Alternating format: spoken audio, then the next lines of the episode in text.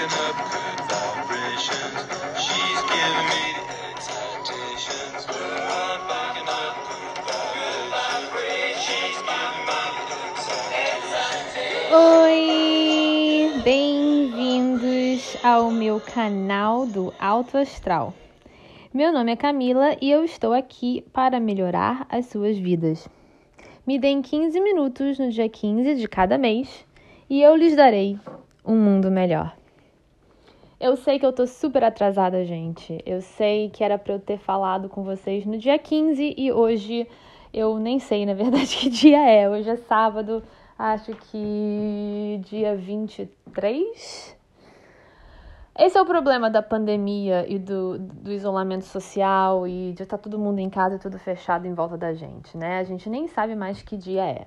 E eu tô aqui andando pelo meu quarto enquanto eu falo com vocês porque eu eu vou falar sem, sabe, sem nenhum nenhum guia em frente, na minha frente, sem nada escrito em lugar nenhum, sem um rascunho de nada, ah, só do meu coração mesmo, porque a verdade é que nesse momento de dificuldade que todos nós estamos passando, a gente tem uma das maiores incertezas do mundo, que é a incerteza da vida voltar ao normal. E a verdade é que depois que essa pandemia acabar, quando ela acabar, e ela vai acabar, eu acho que ainda temos essa esperança, e a esperança é a última que morre. Mas quando ela acabar, como é que será que vai ser a nossa vida, né? Como é que será que vai ser a nossa nova normalidade? Então, assim, eu tô aqui para conversar com vocês sobre o novo normal. O normal pós-pandemia, pós-Covid-19, pós-coronavírus. No caso do Brasil, e eu não tô no Brasil, tô em Nova York, eu acho que muitas coisas ainda têm que mudar e eu não quero entrar na área política. Uh, porque eu acho que não é um assunto para agora eu quero falar na responsabilidade pessoal de cada pessoa, né? Em, em, relação a si mesmo e ao próximo. O fato de que toda vida é importante, não interessa se a pessoa é idosa, se a pessoa é fraca, se a pessoa tem uma condição pré-existente, respiratória ou não. Os hábitos daquela pessoa, entendeu? Ninguém é perfeito e, como a gente sabe, deixa aquele que nunca pecou ser o que joga a primeira pedra, né? Então eu acho que não interessa o que levou as pessoas a serem mais frágeis a, a essa situação ou não, isso não, não cabe a nós decidir, julgar ou achar que tá tudo bem contanto que não seja a gente, contanto que não seja alguém que a gente ame, né? Ficar doente e a possível morte de alguém, perda de uma vida é sempre uma coisa horrível que a gente nunca deve desejar ou aceitar com tanta facilidade, a não ser que seja, obviamente, numa situação de legítima defesa, que não é o caso aqui. E por toda a vida ser importante, a gente está fazendo a nossa parte em ficar em casa e se distanciar o máximo possível nesse momento. Mas quando tudo isso acabar, será que a gente vai poder voltar ao que a gente era antes? Será que a gente vai ter conforto e segurança em se aproximar tanto das pessoas e trabalhar junto e tal? Eu acho que vão existir várias mudanças depois dessa pandemia. E talvez essas mudanças sejam de verdade para ajudar em certas coisas, né? Por exemplo, eu acho que a qualidade de vida vai mudar e vai melhorar em alguns aspectos. Por exemplo, no caso de uh, o, uh, o tempo de locomoção entre a sua casa e seu trabalho quando você tem um trabalho que você não precisa ir todo dia ou que você não precisa estar num lugar específico para fazer aquele trabalho, que é um trabalho que pode ser feito remotamente, né? Isso é uma coisa que no passado, antes da pandemia, muitas empresas e muitos chefes achavam que tinham que ficar ali, sabe? Meio que analisando o trabalho das pessoas ou observando, né? O que a gente chama aqui de babysitting, ah, sabe? Ficar lá de babá ah, do, do, do empregado, do trabalhador, porque eles não acreditam ou não confiam que a pessoa vai trabalhar sem, sem supervisão direta, presente, física. Eu acho que isso mudou e vai mudar, vai continuar assim como está agora. Muitas pessoas vão continuar trabalhando de casa. Isso vai ajudar muito no meio ambiente, porque vão ter menos. O, assim, a, a, o impacto a, de poluição, assim, o nosso impacto carbônico vai ser menor. Então, isso vai ser bom pro, pro meio ambiente e pra gente também, porque a gente vai passar mais tempo em casa. A gente sabe que commuting, né? A locomoção da casa pro trabalho é uma coisa que desgasta muito, é muito estressante, né? Ah, em, muita, em muitas situações. É claro que nem todo mundo gosta de trabalhar de casa e que casa não é igual para todo mundo e o ambiente de casa não é sempre próprio para, para o trabalho, mas isso é uma coisa que vai ter que ser adaptada em várias situações. Então, acho que a gente vai ter que aprender a trabalhar de casa, a designar horas ou espaços, né? E às vezes até mesmo para parte psicológica, porque uma das coisas que eu estou notando é que as pessoas que estão trabalhando de casa, eu sempre trabalhei de casa, então eu sei, não sempre, mas já faz muitos anos que eu trabalho de casa. Então eu sei que é difícil, eu sei que existe uma parte nossa que nunca consegue desligar né? Como é que a gente sabe que acabou o trabalho? A gente fica sempre falando, ah, mais um e-mail, mais um e-mail, vou responder mais um e-mail, vou atender mais uma ligação, vou, fa vou fazer mais uma ligação, eu só vou terminar essa coisinha. Aí a próxima, próxima coisa que você nota é que já são 11 horas da noite, você passou o dia inteiro trabalhando, e mesmo assim poucas coisas foram feitas, porque tem muitas distrações, né? Com animais de estimação, esposo, esposa, né? Marido, marido, marido, mulher uh, e criança, né? Filhos, para quem tem filhos. Isso tudo é muito desgastante também.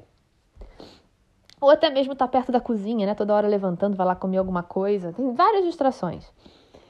Então a gente vai ter que se adaptar a não ter essas distrações, a designar horas, a designar espaços e, e até mesmo fazer essa parte, como eu estava começando a falar, psicológica, de vamos supor que você acorda de manhã e vai fazer uma caminhada, né? Depois da sua caminhada, você toma banho e começa o seu trabalho. Então aquela caminhada matinal separa a sua vida de casa para a vida do trabalho. Aí quando você termina o trabalho, você marca uma hora no seu calendário, no seu, vai terminar o trabalho naquela hora. Você sai para outra caminhada. Quando você volta, você troca de roupa e você agora está entrando em casa como se você estivesse chegando em casa do trabalho. Eu acho que isso é uma boa ideia, entendeu? Isso é uma sugestão que eu tenho para as pessoas que não conseguem separar a vida caseira da vida do trabalho, que se, se encontrando assim toda hora trabalhando ou toda hora não trabalhando, seja lá qual for a situação. Outra coisa vai ser o uso de máscaras em lugares públicos e aglomerados, porque é uma coisa que já existe muito na cultura asiática, né? Quem, quem viaja para a Ásia, o que eu já fiz várias vezes, uh, você nota que as pessoas na, dessa cultura asiática têm, têm essa, esse hábito de usar máscaras nos aviões, nos aeroportos, no supermercado, em lugares públicos de muita aglomeração não simplesmente para se proteger, porque como a gente sabe, a gente nem se protege tanto assim, mas a gente protege aos outros de pegarem, seja lá o que for que a gente tem. Então é uma questão de consideração ao próximo. Então, com certeza eu acho que isso vai ser uma nova normalidade, pelo menos por um bom tempo. Talvez mude eventualmente, mas por um bom tempo eu acho que vai ser. E conforme a população mundial aumenta, né, porque o mundo está ficando superpopulado pelo ser humano, vai ser uma coisa que talvez seja uma necessidade. Quantas mais doenças e viroses vão, vão existir por conta da, da multiplicação ah, assim astronômica da população humana, né? E talvez isso também seja outra coisa, né? Será que a gente, eu sei que tem muitas pessoas muito religiosas que não acreditam no controle de natalidade, mas eu acho que tem que existir um, um certo nível de consciência global em que a gente não pode estar tá superpopulando o mundo, entendeu? Não, não, pode. Eu sei que todos nós achamos que nós somos as melhores pessoas, ou assim, muitas pessoas acham que são as melhores pessoas do mundo e que vão, vão criar pessoas ótimas e que a gente está fazendo um benefício em procriar e que a gente quer uma família grande. Às vezes, até por uma forma egoísta, assim, pensando no nosso futuro. Isso não é bom. Eu não acho, pelo menos. Eu não estou tentando julgar ninguém, cada um faz o que quer. Mas eu acho que o impacto do que o ser humano tem no mundo é muito grande quando ele se multiplica rápido demais ou em grandes quantidades. Então, quanto menos filhos as pessoas forem ter, melhor é para o mundo e maior vai ser a possibilidade da nossa continua, nossa contínua existência no planeta. Porque eu acho que a natureza sempre vence, né? Então, eventualmente, a natureza vai voltar a tentar controlar a nossa natalidade ou pelo menos controlar a nossa população ao nos exterminar usando várias coisas, mosquitos, viroses, sabe, doenças em geral que a gente não sabe da onde vem. Vem da natureza, a natureza é inteligente e ela faz aquilo que tem que fazer para se proteger. E o ser humano é um, é, um, é um ser que infelizmente ataca muito a natureza. E a gente tem que se manter consciente disso e fazer o possível para ter um impacto menor na nossa única casa, que é o planeta Terra. Um, a outra coisa normal, a outra normalidade, eu acho que, que vai existir, uh, vai ser realmente o uso da, contínuo da, das comunicações eletrônicas, mas eu acho que assim que a gente puder voltar a estar fisicamente presente nos lugares, diferente do que estava acontecendo antes, estava indo para um caminho de comprar tudo na Amazon, né, e receber tudo em casa, entregue em casa. Eu acho que agora as pessoas têm saudade de ir para uma loja, botar a mão na, nos, nos itens, né, nos produtos, nas roupas. Eu acho que a gente vai querer estar tá presente fisicamente para certas atividades. Eu acho que a gente vai dar mais valor às lojas, aos restaurantes, aos bares, né? Às praias, à natureza, caminhadas, coisas que nesse momento tão difíceis da gente fazer. Então, eu acho que o mundo pós-coronavírus, na, vai, na verdade, vai ser muito bom para os pequenos comércios, né? para as lojas, para as boutiques, para os restaurantes e para os bares, que as pessoas estão com saudade.